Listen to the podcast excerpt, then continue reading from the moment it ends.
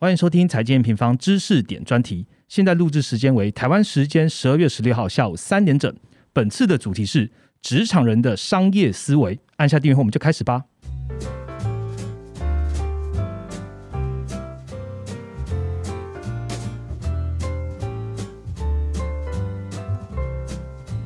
Hello，大家好，我是财经院方的 Roger 又到了我们跳脱总金的知识单集了。这是 N 平方跟外部平台合作的一个单集哈，我们讨论近期重要的事件啊，或是新知识的会诊哦。希望大家听了，除了 N 平方了解总金知识之外，也可以在我们 Pocket 了解更多经济投资以外的知识点。那今天的知识点哦很重要，我们 N 平方的这个 Rachel 常常提到一句话，他希望每一个人。都可以懂一点总体经济学，所以一直一直的在推广所谓的总经教育。那么除了总经教育之外呢，身为职场工作者哦，应该还有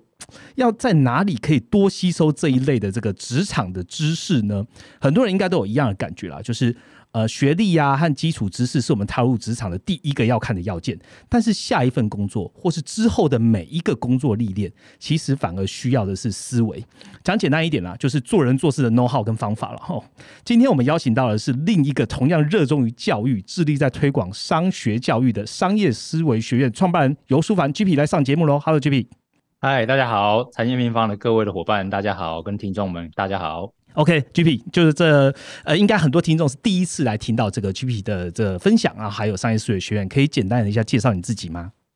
好，大家好，我是商业思维学院的创办人暨院长。好，那有书凡，你可以叫我 GP 就好了。嗯，那实际上我本身是早期是工程师，那后来之所以会做商业思维学院，是因为认为商业思维的普及对于很多职场工作者来说是非常重要的一件事情。嗯，我们也知道说在工作中，很多人啊之所以做事没有价值。没有办法跟他的老板好好沟通，甚至呢不知道自己的方向应该放在哪里，工作的重点在哪里，都是因为他缺乏了商业的思维。那所以今今天有所谓的商业思维之后，我相信各位在职场上面工作中应该可以更加的如鱼得水。这也是当初我们创办商业思维学院一个非常重要的因素。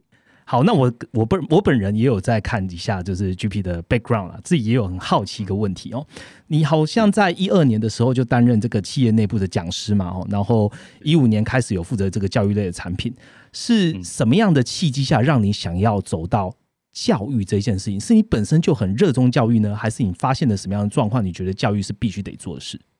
应该这么说哈，就是早期我在工作中，其实我第二年就开始带人。OK，所以我认为说，其实带人这个过程里面，某种程度上要教一个人怎么做事，怎么面对问题，以及呢，他怎么去学习、累积他的专业。是，所以在过程里面，我慢慢就发现说，如果我可以用一个更有效的方法，让这一些人呢，从不会到会，从不懂到懂，从原来呢没动力到有动力，哎，这过程其实对我来讲，其实蛮有成就感的。嗯，所以我后来在企业里面做企业讲师，在那过程就发现，我可以从带我自己团队的人，变成影响公司的其他同事，然后呢，他们可以因此而得到更好的成果。或者是说他的那个眼界，或者是他对于看待工作的看法有很大的改变。所以在二零一二年到二零一五年中间，其实我在公司里面其实讲了非常多的课。是，啊，我也发现很多人因为我讲的课有所改变。那后来我在一五年投入了教育产业，就发现说，透过科技的力量，可以规模化这一种我们对于教育的影响力，嗯，可以让更多人因此受惠。哦，一年可能几十万人都有机会。所以后来也是因为这样子，我离开了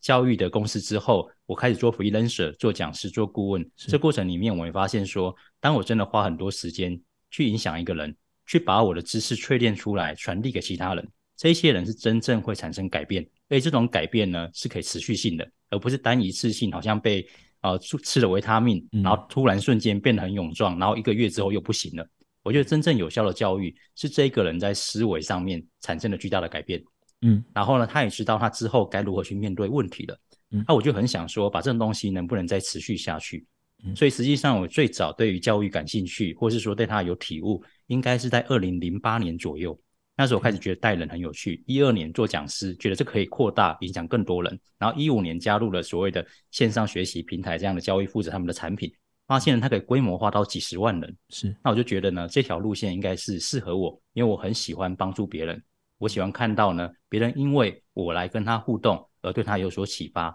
而产生他行为上面的改变，然后让自己越变越好。所以当初的契契机点大概是这个样子。OK，这 GP 分享就让我想到 M 平方 Rachel 又跟我们分享了，就是说他当时在这个机构里面当研究这总经的人嘛，所以他常常面向的就是呃呃基金的操盘人，就这就仅此于这些人。所以，但他认为说，其实这些是应该可以变成普世教育的一个内容的。为什么只有在某一个机构、某一个时间、空间、地点给这群人看？所以他也运用了科技，那才会当时我们在呃一几年的时候创立了 M 平方，因为发现我们透过科技确实可以把这影响力带给更多人，那也可以真正落落实到就是想要教育这种事情。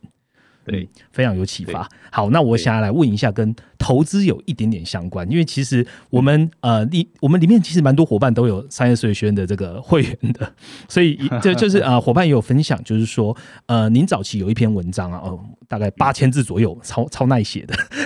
这篇文章的内容是如何为自己估值。OK，是这样得到很多职场工作者的共鸣，然后但。如果用总结来讲，我们本身在刺激市场的投资，我们都会想说，哎，通常都是由我们投资者去看别人或别家企业的估值，从来没有想到说自己也可以估值自己。所以我想请 G P 分享一下，就是这种企业估值的概念如何应用在个人估值上面呢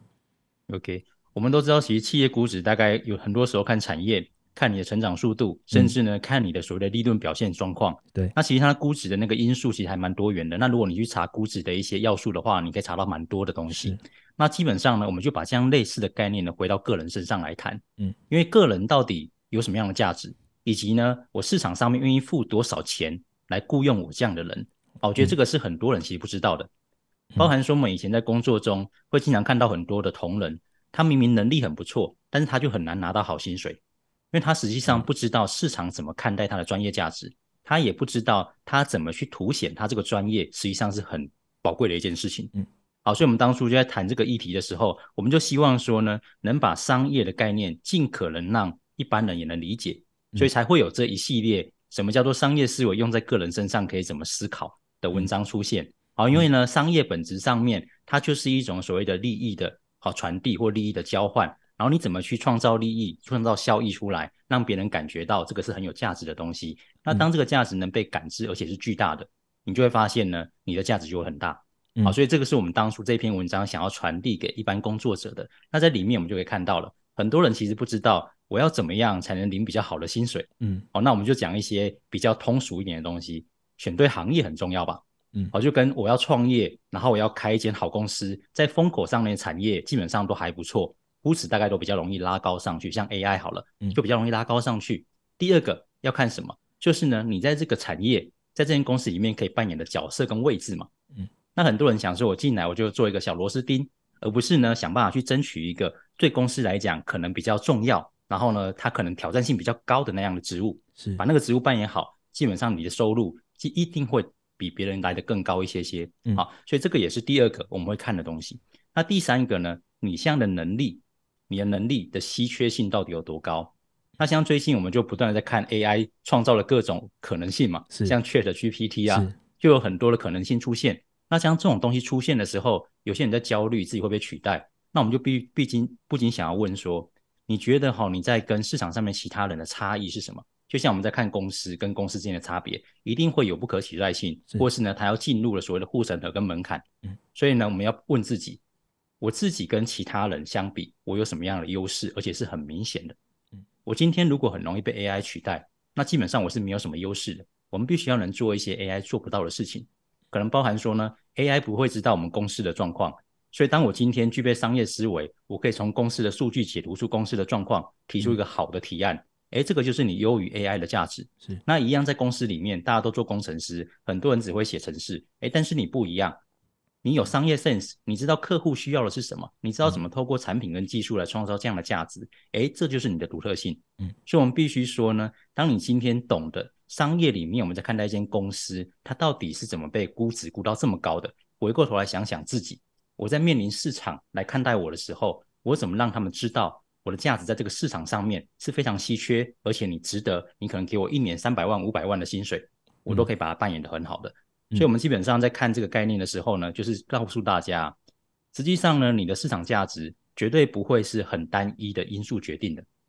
你要选对场域，就是行业；选对位置，然后要找对的人去诉求你的价值，而且那个价值呢，你是要必必须能定义清楚，而且很明显的差异化的。在这种状况之下，你要谈到自己的估值有多高，基本上就有比较高的机会了。所以这篇文章当中谈的概念大概是这个样子。OK，我听完之后有一个好奇的点，也想要请教一下。通常我们在看一间企业估值，哦，好多量化数据可以看哦，譬如说看它的 market share 啊，譬如说看它的财务比例这些。在个人估值这边有没有什么样的量化是可以看，还是最终就是薪水来看的？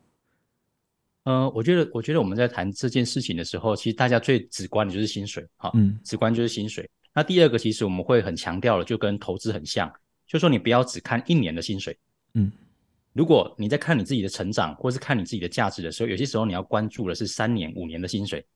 嗯，啊，因为有些时候前面是在累积嘛，就像企业早期新创的时候，我们不会要求利润要怎么样，承受亏损，前几年都是可以打平就厉害了，嗯，哦，甚至前几年都在烧钱，嗯，那一样的，如果今天我们在看待自己，把自己当成一间公司来经营，我就不能每次都只看一年薪，嗯，因为一年薪水其实有些时候会有落差，今天说不定你转换跑道。隔两年之后，其实你的薪水是比本来多两倍的，是。但你没有做这个决定，基本上你就会落实掉很多的机会。那至于说所谓的量化这件事情，大家直观的看一间公司一个工作对自己的价值。如果你是看一年的话，你一定只看薪水，是。但如果你愿意看三年的话，你有可能会看你的是成长空间、学习机会，以及呢这个成长空间、学习机会之后，你三年后能领到多好的薪资。OK，哎。所以大多数上面的话，我们就会把它分成是短期跟稍微略长期一点点，可能要看的东西就会略有差异。短期通常就是直接看收入了啦，嗯嗯，可能也没有太多好谈的。所以我们比较喜欢喜欢跟大家谈的是，能不能有一些长线的思维，嗯，想想看，三年、五年甚至十年之后，你靠什么领到比现在多两倍、多三倍的薪水？好，这才是最重要的事。OK，好，谢谢 GP 哦。相信呃，大家在听完在听 GP 讲的当下，也开始在想说，诶，那我自己的估值到底是怎么样哦？那长期、短期该该怎么看？接下来我也要问的也是跟 M 平方的听众朋友也蛮有关系的。就是 M 平方网站其实最多的就是 data，就是数据。嗯，那我们看的总金数据，就是希望数据可以转成 insight。不过我发现啊，就是商位商业思维的课程里面啊，你们很注重数据哦。就是你们有一堂很受欢迎的这个数据化营运课程。那我自己看完了，我就觉得哎，特别适用于在营运行销上面，因为我本身也是负责这一块的。G P 可以借由这个 podcast 跟我们透露一下哦，这一门数据化营运哦，有什么样的部门该使用，以及如何看待这些数据呢？OK。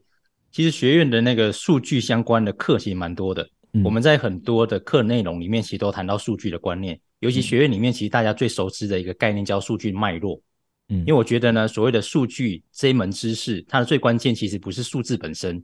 而是数字跟数字之间到底有什么关联，以这个数字的背后，我们可以解读出它什么样的洞见。好，就是刚刚谈到的 insight。所以上次我在跟 Rachel 聊的时候就一样，我们就聊到说，哎，这个数字为什么会影响另外一个数字？嗯，澳洲的哦一些产业的发展为什么跟中国有关系？是这两个数字中的关联性到底是怎么被抓出来的？所以其实是学院一直很强调，就是说，其实数字的运算或是数据的处理的技术，它本身是一个基础。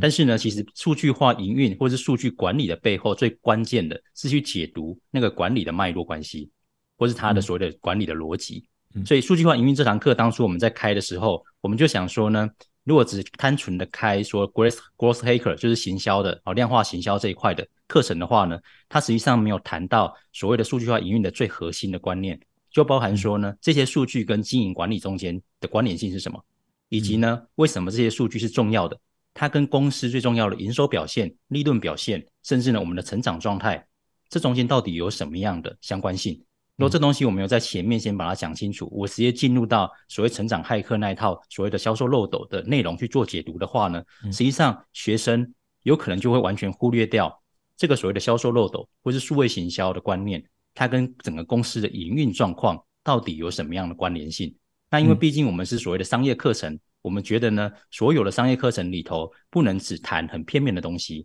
我们要尽可能呢把这个局先展开来，让大家知道全貌是什么。接下来我们再谈其中一个细节，让大家从全貌呢，慢慢的从巨那个巨观，然后再到微观，可以完整的了解为什么这个微观的知识最后会长这个样子，然后还可以回推回来说，原来销售漏斗哪个地方做得好的话，对于公司的营运表现在哪个部分会有具体的贡献。嗯，所以数据化营运这堂课呢，我们是三个老师一起讲，那最前面的部分实际上是我来谈公司整个数据化管理的核心观念。OK，那是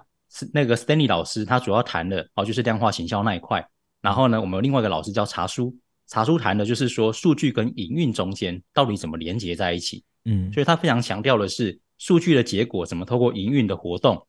日积月累的不断把它稳定下来。因为我们都知道，公司经营最关键的就是能把一个东西尽可能的确定化下来，而不是呢每一次都要走那种高波动的表现，能尽可能稳定是最好的。那怎么透过数据的管理来让这件事情可以越来越稳？举例来说，我有可能会渐渐的去找到销售漏斗里面最有效的销那个转化方法，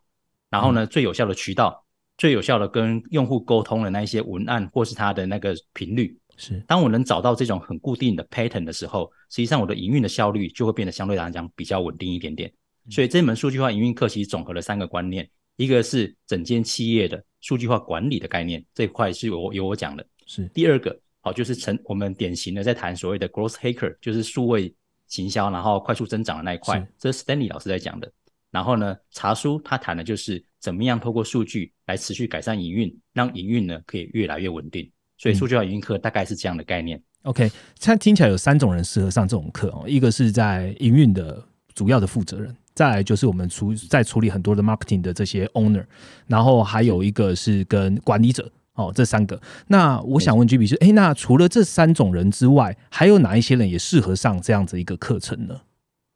其实学院在鼓励上那个数据化这堂课的时候，其实很多人都有兴趣，都会进来，包含说做产品的也会有兴趣哦。P 验也会想从这边去了解，究竟他怎么透过产品去驱动成长。OK，他也想要了解说，产品是一个横跨所谓技术跟销售两端的一个中介。那这个角色如果他可以把营运这一块也顾好，然后呢，对于数据的解解读呢也更有 insight，他一定可以把他产品的角色扮演的更好。嗯，所以实际上上这堂课里面，除了创业者。然后本来的数位行销人是，然后呢，所谓的行销管理者，那以及呢营运的管理者之外，最多的就是这一种负责产品 OK 的人，其实量是最大的。那其中其实我们也蛮鼓励其中一种人来上，就是工程师啦。哦，因为我们在当初创商业思维学院，因为我本身是工程师，是，所以那时候我们就很鼓励说，越后勤的人越不了解所谓公司业务的这群人，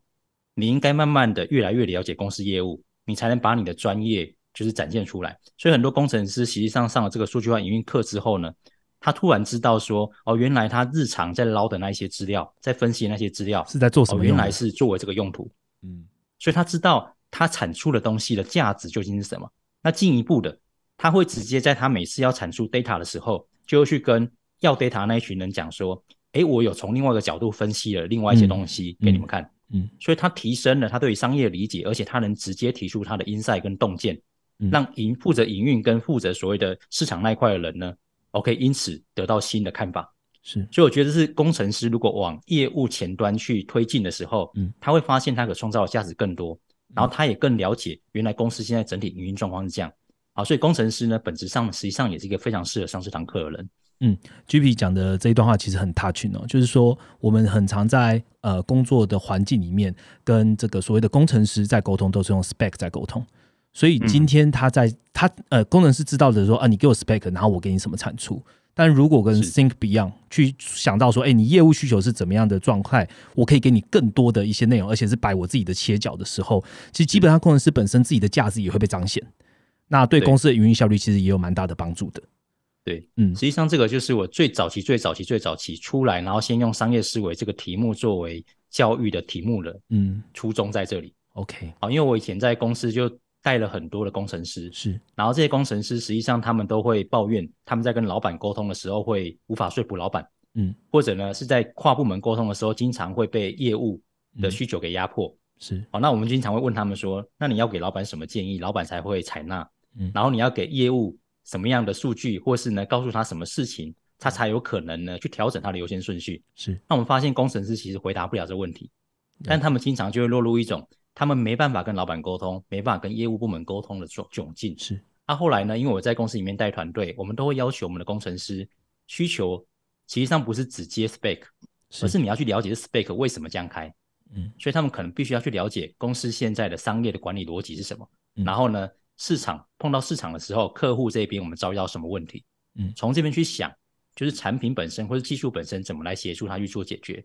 这时候你才有把握说，我做的东西我是完全知道我要解决什么样的问题的，所以他对于自己在解什么样题问题是很有底气的。那渐渐的，他就会发现说，他对公司的运作好像越来越了解了。那也既有这过程，他提给老板的东西就比较切合老板的需要，比较切合业务部门的需要。所以我当初在公司里面就发现，我当我带团队是这样要求的时候，这些工程师的成就感都非常强，而且呢，他们也越来越知道自己到底在做些什么事。所以我当初出来就是希望说，能不能把这样的知识传递给更多的人，而不是只有我的团队的人。嗯，哎，这是一开始的时候从这个角度切，嗯，非常好。我我突然想到，如果都讲到工程师哦，我我们的听众朋友很多是来自于科技业，那我相信 G B 也很了解啊。科技业基本上就是，哎，我的客户要什么啊，我就我就做什么啊，全全全体上下一心做客户要的东西。那我想问，如果这一群人接触到了商业思维学院之后，你认为这个思维学院的内容如何帮助他们在思维上或是行为上可以更精进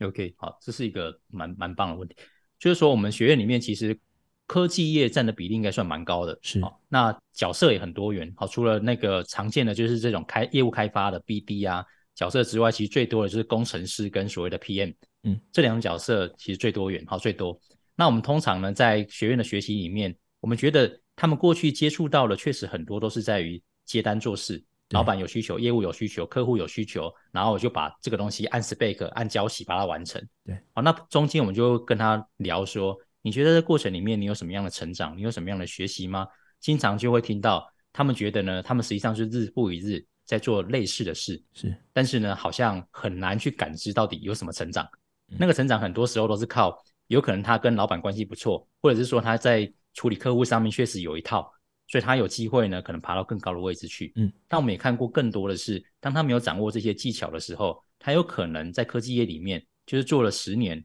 差不多，差工作内容可能都还差不多。嗯，那像这种，我们就经常会给他们的建议是这样子。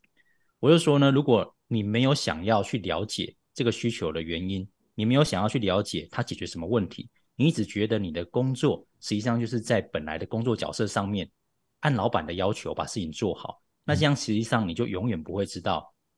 创造你这个价值最关键的源头是什么哦。所以，我们通常会给的第一个建议就是说，呃，不管接到什么需求，然后呢，尽可能的去了解这个需求的原因是什么，它会解决什么样的问题。那今天呢，如果出现了所谓的交期不确定，或者是交期呢掉了，那你要去跨部门协调的时候，你也不要害怕其他部门到底是怎么回应你的，而是你要去追求到底怎么样可以把这个问题有效解决。所以实际上我们在说，呃，科技业的商业思维，它可能不见得是非常谈，呃，比如说销售导向的东西，而是我们在谈的一个东西是价值的源头在哪里。然后当你扮演这样的角色的时候，你如何去影响那个价值的源头？那那个价值呢，跟你在做的事情的中间的关联性越来越强，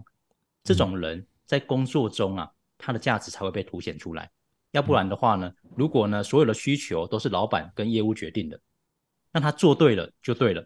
然后你只是帮他代工，代工完成这个目标。出来，嗯，这时候你的价值就是低的，嗯。但是如果今天不是，是他决定了，但是呢，你有机会去告诉他说，其实这个决定的内容里面有一部分可能需要调整，是。这调整的原因是怎么样怎么样怎样，你可以去影响这个最后的决定，你就会发现，你的价值跟本来纯粹代工是完全截然不同的。但是你要怎么去影响他这个决定，还是回到商业知识的基础。就是你对于商业运作是不是够熟悉？你对于产业的 domain know how 是不是有掌握到足够高？嗯，要不然的话，你提出来的东西，老板就不会采纳，no sense 就不会听你。嗯，哎，因为就是就是没有就是没有 sense 嘛。嗯，所以当你今天想要有 sense 的提出提案，你就必须要了解创造价值的那个公司的商业模式是什么？是这个产业客户的需求的重点是什么？如果当你在做 PM 或者当你在做工程师，你都无法回答这些问题。你就会发现你的价值呢，永远都是别人赋予的。嗯，那我们其实，在商业的场合里面，最怕的就是我的价值是背上别人。嗯，那这个人如果不见了，其实我就无价值。这代表的是我在商业上面的依赖性过高。所以一样的，我们今天在科技业有可能分工的很很缜密，所以这个分工缜密之下呢，有可能很多的价值都是在每一个分工之中被实现的。那如果我又是扮演那个非常末端的角色，前面都已经把该处理的问题处理完了，我只是接手后面那一种很确定性的工作，我就很难有价值了。好，所以如果说要给科技业的同事们，就是说伙伴们一些建议的话，我会建议是说，我们在所谓的标准分工之下，我还是要尽可能去追求到底这个东西啊，最终解什么问题？创造价值的位置在哪里？那如果呢，我今天想要更靠近这个创造价值的位置，我就必须要往前去看，更了解整个公司的营运模式，更了解呢这个产业的一些重要 know how，更了解我的客户，然后并且在这过程里面呢，慢慢的提出我的想法来试图影响他。当你可以影响的时候，你就会发现你在公司里面的价值跟以前截然不同。好，我们刚刚听完 GB 讲针对科技业，基本上我听完也是蛮有 feel 的啦。为什么呢？因为呃，很常在工作一段时间之后，大家都会说，哎，你的个人价值就是你老板知道而已，或者说呃，只有你老板知道你有多努力。但是刚刚听完 GB 讲之后，你应该要创造是每个人都认可你的价值，而不是说当你今天呃你的老板呃不是他了，然后你的价值突然间就归零。因为这也是一个大家也很顾忌、也很害怕的事情，对。那希望就是大家听完 GP 的内容之后呢，如果你想要更了解，不管是刚刚的这个怎么样去验证你自己的价值，怎么样估值，或是用数据化营运管理，都希望你可以多想一步，去用商业思维的方式，更定格到公司的目标。好，这是我听完自己很有感触的内容。然后，好，接下来我要帮另外一个族群的人来问问题喽。因为 GB 懂得太多了，所以我只能挑几个就是 N 平方的用户也很 care 的这个族群，然后大家问问题。呃，再来问学生哈，这三年呢，就是不管怎么样，疫情过后，然后我觉得这疫情冲击冲击到蛮大的，应该就是呃年轻人，尤其是刚出社会要就业的这一群年轻人，嗯。那呃，新鲜人可能找不到自己很喜欢的工作，或者是说他必须要先成，就是找不到工作一阵子。那呃，我们 p a r k e t 里面其实很多用户，他也都是学生来着，所以我想要请 G B 从思维的角度出发哈，就你如何看待这种职涯迷惘的问题，尤其是新鲜人的部分？OK，我觉得职涯迷惘这个问题不只是新鲜人有，因为在学院里面，其实我们在第一年的时候就调查过，大概有四成到五成的人。对自己的未来到底要往什么方向去，其实是有点模糊的。他们现在虽然有一份工作在做，但是他们还是不知道之后是不是要继续做同样的角色。所以很多人其实在这过程里面就做了跑道的转换。那至于他们是怎么找到新的方向，然后觉得那方向有可能是他想要的，我觉得这个是可以待会可以来聊一下的。那我首先先谈一下，就是关于职业迷惘这件事情。我觉得职业迷惘这件事情呢，就我们看到了这么多案例里面最常见的。就是呢，他实际上在过去经历过的东西非常少。就是他有可能觉得他适合去做 PM，有可能是他觉得适合做工程师，有可能适合去做行销。但是呢，都处在一个他觉得有可能适合的阶段。但如果今天他有试着去玩玩看，比如说呢，去参加一些社团、一些社群，然后去玩一些行销的案子，玩一些活动，他有可能会慢慢的发现说，哎，他是不是真的这么适合这件事？嗯，所以很大一部分的迷惘。是来自于说，他其实不知道他需要什么，他想往什么方向去。而呢，有效的解决方法实际上不是空想，你可以透过什么？你可以透过自己去探索、试验。那你在课程中，实际上如果有一些演练，或是有一些 case 可以让你玩的话，可以让你做很初步的试验。如果你有参加一些社群，社群里面呢，你去参与人家的活动的规划，参与人家的各种活动的安排、讲座，你有可能就会慢慢吸收到说，哦，原来做这件事情。是这样的程序，然后有这些事情得处理。那我在做起来呢，到底喜欢不喜欢，还是蛮讨厌的。嗯，第三个呢，第三个，我觉得还是还是蛮建议大家哈，就是说多听听看一些各种不同产业、不同职能的人，他们在讲他们的工作的时候，有哪一些特别喜欢，有哪一些呢，让人感到特别难受的。当你喜欢跟难受的东西都看过之后，你再来想想看，哎，这东西会不会是你要的？但我觉得最关键的是你自己有下去，真的动手做做看。那这个动手做做看呢，不见得要去找一份全职的工作。在学院里面，其实我们蛮鼓励，就是你去做一些 side project，啊，就是说你去参加一些呃，可能不是收费的活动，是有可能是你们几个人组成，然后说我们来挑战一个做一个产品，然后呢去参加一个黑客松哦都好，或者在学院里面我们很鼓励，就是有一个什么三礼拜的三个礼拜的学习的营队，这营队呢可以让你从无到有去摸索，然后做一次，来看看呢这个是真正你想要的。所以我觉得迷惘的人。很大比例都是因为他不知道方向，那他也不知道怎么去采取行动，然后去把方向给摸索出来。那我刚刚讲的这个呢，就比较适合这种迷惘的人，他们去做思考。那如果要进一步谈到，就是疫情的冲击对于新鲜人比较不好找工作这个问题的话呢，嗯，我的观点是这样子。好，因为很多人在学院里面其实有一堂课叫做求职攻略，这求职攻略也是当初我们觉得说很多人在找工作的时候方法错。他不是能力不好，是方法错。好，方法错。那怎么说呢？他首先呢，因为他找工作不容易，所以他会在方向上面很偏。就这工作他觉得可以做，那个也可以做，他就呢全部都去投了，全部都去投。但是他履历里面的写法，基本上呢就可以写到完全没重点，因为他想要每个履历都可以，每个角色都可以投，所以他会列很多他都会的东西，每一项都列。但是呢，他很多能力根本就不是那个职务所需要的。嗯，所以这时候我们就知道，哎，标定方向，选择一到两个方向，一开始先把它选下来是蛮重要的。第二个呢，我们就会去谈说怎么凸显你的能力的重点。那很多人就会会想把很多他经历过的事情都填写填上去，嗯，然后他曾经碰过的东西就填上去。那我说其实不是这个样子的。就像今天我在市场上买东西，我绝对不会想要买一个标榜它是万用的，然后什么功能都有的产品，是因为那个不会解我的问题。我想要的是一个，哎，我现在知道我为什么要买这东西。比如说呢，小时候我们就会用过那个瑞士刀，瑞士刀上面就有很多的道具嘛，好，那这些道具呢，你就发现那个剪刀都太小了。然后那个小刀又不利，那当我真正要用剪刀的时候，这剪刀就派不上用场。那是真的需要切东西的时候，小刀又又太小了。嗯，所以呢，当你把很多会的东西都填上去，但是没有一个专精的时候，人家也不会想要选你。所以我们就会说呢，选定，而且在履历上面应该有一些价值的凸显的重点。那接着呢，大家就开始进入到下一个段落的问题。他会说呢，面试机会太少了。我说面试机会太少，我就会问他们，请问一下，你是投了多少个履历？主动投了多少履历？那他们就会说呢，我投了五个，但是都没回应。我说拜托，我们在做生意的时候，如果拜访五个客户，五个客户都不理我，那我不会说我已经我已经没没辙了。我最少拜访五十个吧，投五十个，如果五十个都不理我，那真的代表我的东西呢太烂了，有可能好就连人家连给我机会都不要。所以我们会鼓励说，不管怎么样，先找五十家，先投过一轮。嗯，你的量要先足够大，你才有代表性啊，才有代表性。那当你量投到这么大之后，其实很多人就发现。其他，因为呢，他本来的能力可能就不见得到极端强，所以他如果要去跟少部分人竞争的时候，他只投五个，有可能那五个机会呢都是给别人了。是，但如果今天他放大量，啊，正视他自己的目前的劣势，放大量去投，有可能五十个里面呢有五个会找他去面试，五个里面呢有可能有一间会想要用它。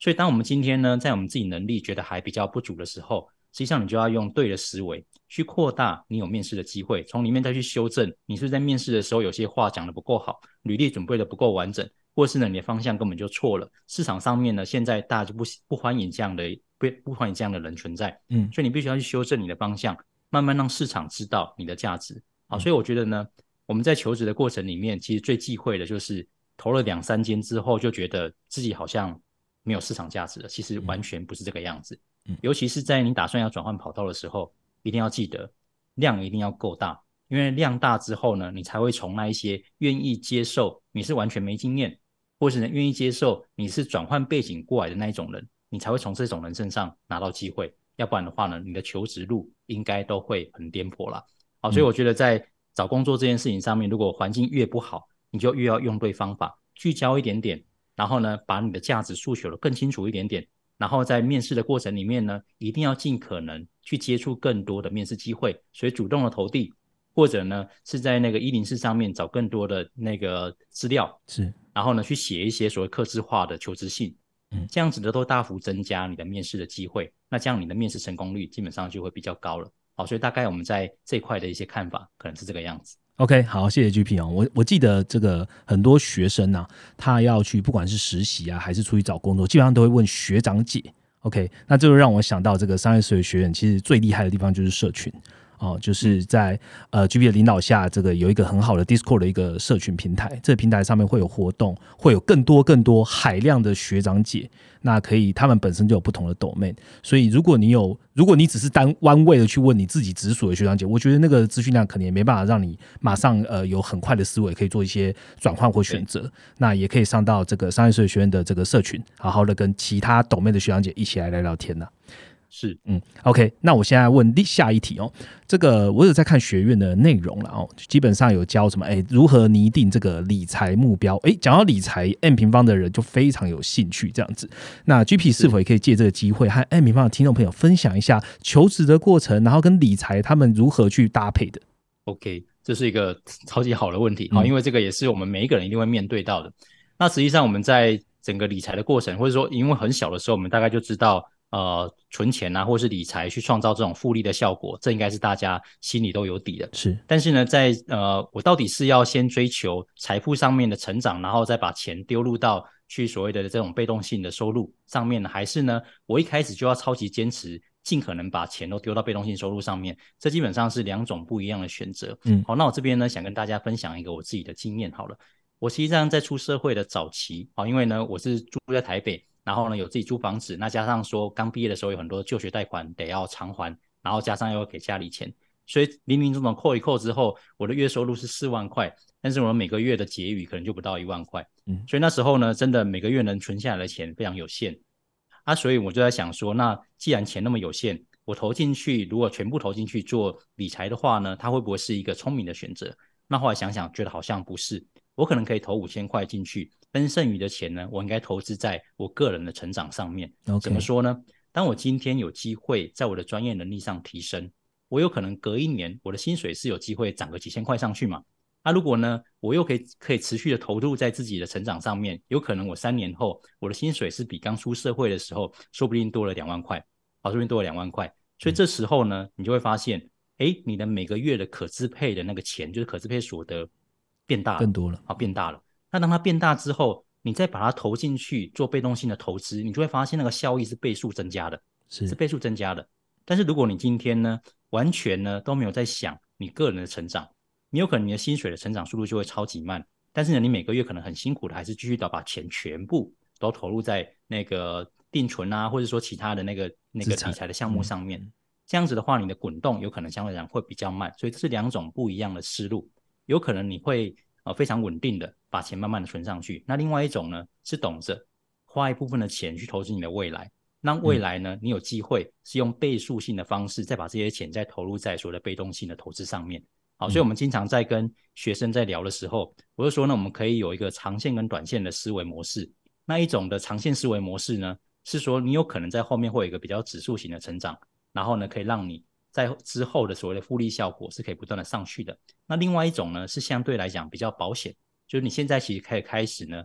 不断的把钱呢都丢进去投资这件项目上面，而且是比较稳定、长期性的投资。嗯，那这样子呢，你会看到一个就是比较偏线性式的成长。那两种都不错。总之呢，投资是一定必然得做的。嗯，投资你在理财项目上面，投资在你的未来成长上面，我觉得这两件事情呢，必须要同时发生。嗯，那这样子你的长期就会变得越来越好。所以我们在跟所谓的学生谈自己的人生的长期的投资啊，或者是说长期的一些发展性的时候，我们非常强调就是长线思维，就你永远不要只看最短期的那个效果哦。就像是呢，如果你有些时候你在看薪水，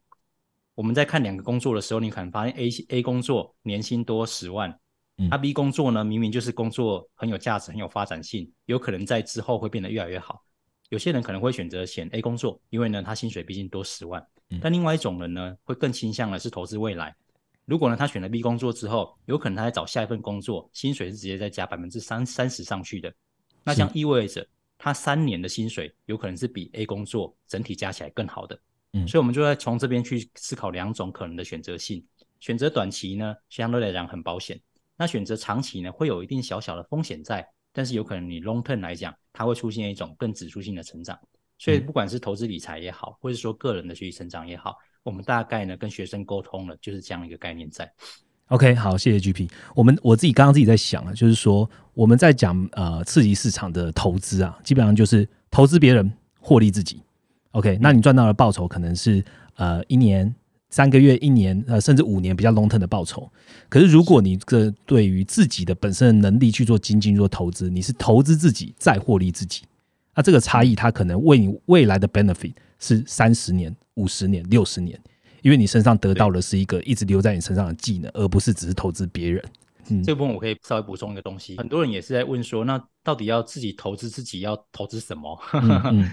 那我们其实就知道说，我们如果是在看待理财投资这件事情，我们都知道呢，尽可能就是稍微放长一点点思考嘛。嗯，好，操作短线你会一个很焦虑，第二个它不确定性够高，好，所以你会觉得说这个东西的不可控性就会比较强一点点。那一样在学习这一块，啊，有些人其实他很偏向去学习那种短期马上有成效的东西。是，但是如果我们想要知道自己的能力长期能不能一直累积上去，实际上你可能必须要就是长期的学习。有些东西呢，可能不是一次两次就学会，必须持续的扎实。比如说呢，我们在学投资理财要越看越准，然后对于总金的观察要越来越有自己的洞见、自己的一套。实际上，那可能不是看一两个、一两次的案子就就结束了，是，而是你不必须要不断的用同样的一个架构框架方法，不断的分析它，然后去看看自己想的跟后来发生的是不是有很大一部分是重叠，或是有哪些地方是不一样的。嗯，所以一样的回到学习上。我们也是很强调说，你除了实践之外，实践的每一次，有可能你都会发现做的不够好的地方，怎么样让这一下一次越做越好？所以学习呢是一种持续性的投入，而不是一次性的投入。所以即便是投资在学习上面，我们都应该第一个应该有纪律性，嗯，要有纪律性。第二个呢，就是不要急，好，不要急，就是呢，不要每次只看短期的效果，有可能它必须要半年，或者是稍微长一点点。会让你看见一个非常丰硕的效果，而且是对长期是受惠的。所以，当你有这两个观念的时候，你在投资学习这件事情上面，你就比较不会急躁，嗯，你就有可能会愿意呢花时间去投入在那一些真正对你长期成长有帮助的事项上面。好，所以这这一块。针对这个问题，我稍微做了一些补充说明。好，我觉得补充的非常好。G B 刚刚花了呃大概半小时的时间，现在帮很多的听众朋友设身处地去想一下不同的角色。呃，你现在为什么要了解这个商业思维？哦，那我也想要替听众朋友来。呃，多问一个问题，是有关于商业学、商业思维学院自己本身的学院。呃，经营到现在大概三年嘛。那学院，我我我发现其实也是订阅制的一个状态。那我想问哦，这三年你这样子创这个平台，然后到订阅制，你还有什么样？你有什么重要的转变，或是有什么新尝试想要分享给就是也对新创很有感觉的的听众朋友呢？其其实他在学院创立之前，我做了两年的那个知识订阅服务。是，其实那两年就是让我去验证说。人愿不愿意投入长期学习这件事？好，所以那两年的验证后来是觉得是 OK 的，所以我才创了第一年的学院。那当初创的时候就想说，传递一个比较完整而健全的商业知识。啊，目前的台湾的商学院或者是国外的商学院可能不见得有做到那么到位。那我们那时候那时候就在思考，到底要怎么做才能开始启动这个事业？所以那时候我们第一年其实做的是所谓的商业思维内容的日更啊，每天有一篇文章，一个音频。然后陪大家度过每一天，每天学一个新的商业知识，这样子是。所以第一年我们其实做的是这件事情，但是第二年我们就开始思考的是说，第一年都已经做这个了，那第二年还可以干嘛？还可以干嘛？所以第二年其实我们有一个非常大的战略的转折，因为第一年实际上是一种吃到饱的模式，就是内容这么多，你全部看，甚至我们有第一年有大概五六十场讲座，对学生来讲全部都是免费的。哇，全部都是免费的，所以他付了一个年费之后，嗯，就是我们的日更的内容，然后我们的社群的活动跟这些讲座都是全部都是不用再包在里面的，嗯，哎，啊，但这种模式呢，就会衍生出另外问题是，它的那个价值感其实是不容易被凸显，嗯，就是每一个内容实际上它有可能价值是不一样的，或者呢，我这个人在学习的时候，如果我为这件事情没有额外付出一些代价，有可能我对于它我就不会过度重视。所以，我们当初是察觉到很多用户的行为也好，或者是说我们这种付付费跟收费的机制也好，它是很难去滚动长期的一个可那个那个财务上面的的积累可永续性，嗯，非常难。好，所以第二年我们做了一个比较大的转换，第二年我们就开始转换成会员制，然后加上说你要上多上课的话，它会是使用者要付费，但是呢，我们在基本的会员的方案里面，其实就包了很多内容是可以让你去学的，好。那至于呢，你要上更进阶的课，那进阶的课呢是老师花很多时间，然后淬炼他的经验之后整理出来的，这种课本来就额外收钱。嗯，好，所以我们其实第二第一年跨境第二年是最大的地方是在整个商业模式跟产品内容上面的大更动。嗯，第一年吃到饱要换进第二年是使用者付费，其实对于会员来讲，他们会觉得有一种损失感，因为第一年他觉得就是怎么样都不用再多付钱了，但第二年他如果要多上一堂课，他可能要多付一点钱，所以那个是一个。是一个蛮大的差异，所以我们第一年转进第二年的那个续费率就是很辛苦很辛苦，再撑到大概五成五左右，是，好就蛮辛苦的，就年的续费大概撑到五成五左右。嗯，那第二年其实我们就进入到每一个专业职能的所有垂直的能力的培养了，好，所以我们就开始展开了几个比较大的课程，像是产品经理的课程，像是专案管理的课程，像是呢商业开发、业务开发的课程，或者呢像是管理者的课程跟所谓的幕僚级的课程。这些课程呢，我们都把它做的相对比较垂直，而且比较完整。好，所以我们第二年进来的时候，实际上是有个比较大的转变，就是从本来的普及商业知识，慢慢移转成所谓的扎深特定领域的专业知识。这是我们进入第二年的时候最关键的转变。那其实到第三年，就是我们在今年哈，就今年最关键的是，我们希望说能不能有更多动手实做。所以我们有很多就是实战的实战的练习，然后有所谓的学习营，有很多的 case study 案例的分析，主要是让大家去学习各种可能还没有办法掌握好的知识，然后透过练习跟别人讨论的方式，来把这东西呢真正搞懂，而且学会用在你的工作上。所以这是我们第二年跨进第三年的时候比较侧重的重点。那其实现在我们已经迈入第四年了啦。那第四年我们其实就有一些更大的转变，就是说呢，其实在学院里面有非常多的好内容。然后这些好内容呢，我们都很强调，如果可以的话，应该你要去实践它。但实践的过程，我们就发现，而我们在台湾的学习的从小到大的学习，非常强调就是东西进入脑袋，但是呢，没有那么强调东西输出来。啊，就是我学会听懂了之后，但好像很少去动手验证看看，或者呢是把它真的用在工作中跟生活中。所以，我们其实第四年的最关键就是，我们希望呢，所有的商业知识。要尽可能让你可以练习，然后用在你的工作跟中跟生活中。那以前呢，我们是透过这种叫做实战的实战的这种营队，然后大家花三周到六周的时间去练习做个东西。那渐渐我们希望呢，这些东西能不能是随时随地都可以发生的？我们把这些课程的练习题全部规划成一些案例情境，然后这些案例情境里面呢，就把剧情呢描述的够清楚，所以你可以透过这案例情境，用我们的课程的内容跟我们提供的模板去做练习。然后找别人一起讨论。那讨论完之后呢，如果需要有人给回馈，哦，你可以呼叫老师，老师会来给你们指导。那这样子的话呢，整个学习的环境，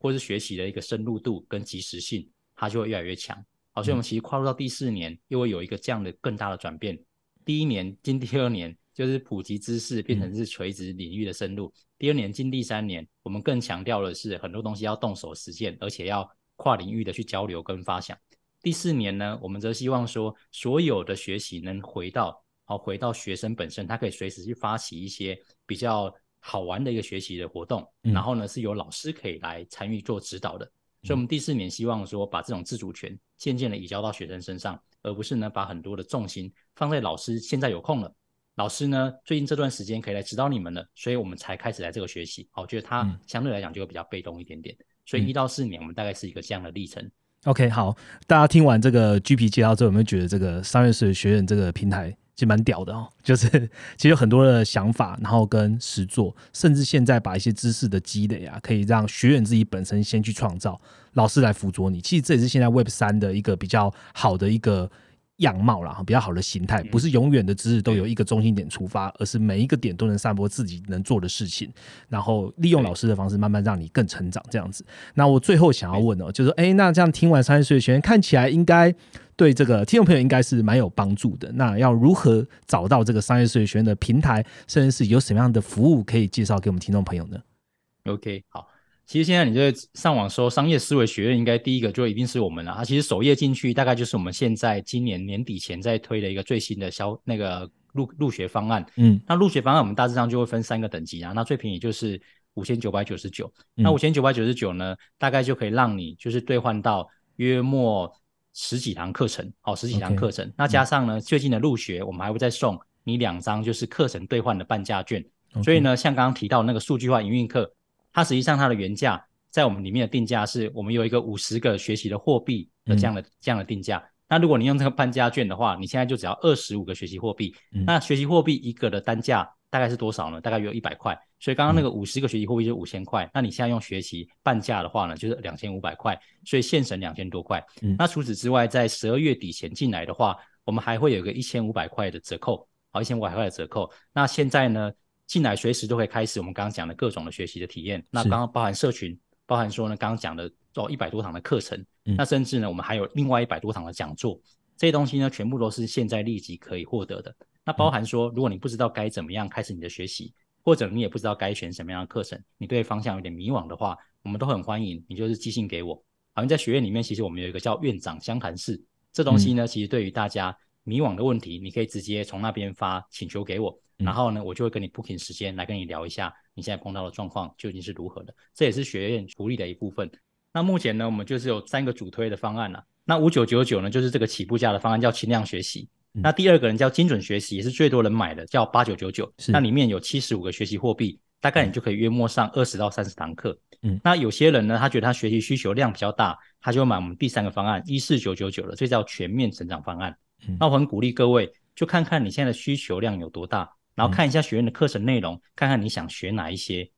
整合一下就知道了你大概需要多少的学习货币，也就是所谓的学习费，然后再来呢加入我们，跟我们一起学习，一起变强。OK，如果你呃现在本来就有在 M 平方的网站上面去跟我们互动的话，你就会发现，其实他们讲的学习背跟我们的 MB 的机制是很像的。也就是说，你可以用订阅的方式取得一个基础的内容啊，或是社群啊。那在如果你要额外去学习更多的课程的话呢，你可以用这个学习背的方式去购买。那刚刚讲从轻量学习到全面成长，基本上都有一个基础的学习背了，而且你也可以，它还会给你两堂课的这个半价，所以你跟学习的课程的内容应该是多更多。那最后也可以跟听众朋友说一下，如果你在现在加入呢，你也可以同步获得七天的 MM Pro 的体验。OK，所以你可以两个平台都兼得了，一方面学习了商业思维，另外一方面也学习了总经知识该怎么看。现在二零二三年底，我相信很多人都也在呃二零二二年底，很多人都在筹划说二零二三我要一个新气象，新气象什么？先从自己的学习成长开始吧。OK，所以今天非常谢谢 GB 参加我们这一次这个知识点的录影哈。那呃，如果大家有兴趣的话，也可以点击我们资讯栏的连接去了解商业思维学院的全部的内容。OK，那我们今天的录制就到这边。喜欢我们的话，下方给我们五颗星，并且给我们评价，让我们可以做得更好。那我们就下一个知识点见喽，拜拜，拜拜。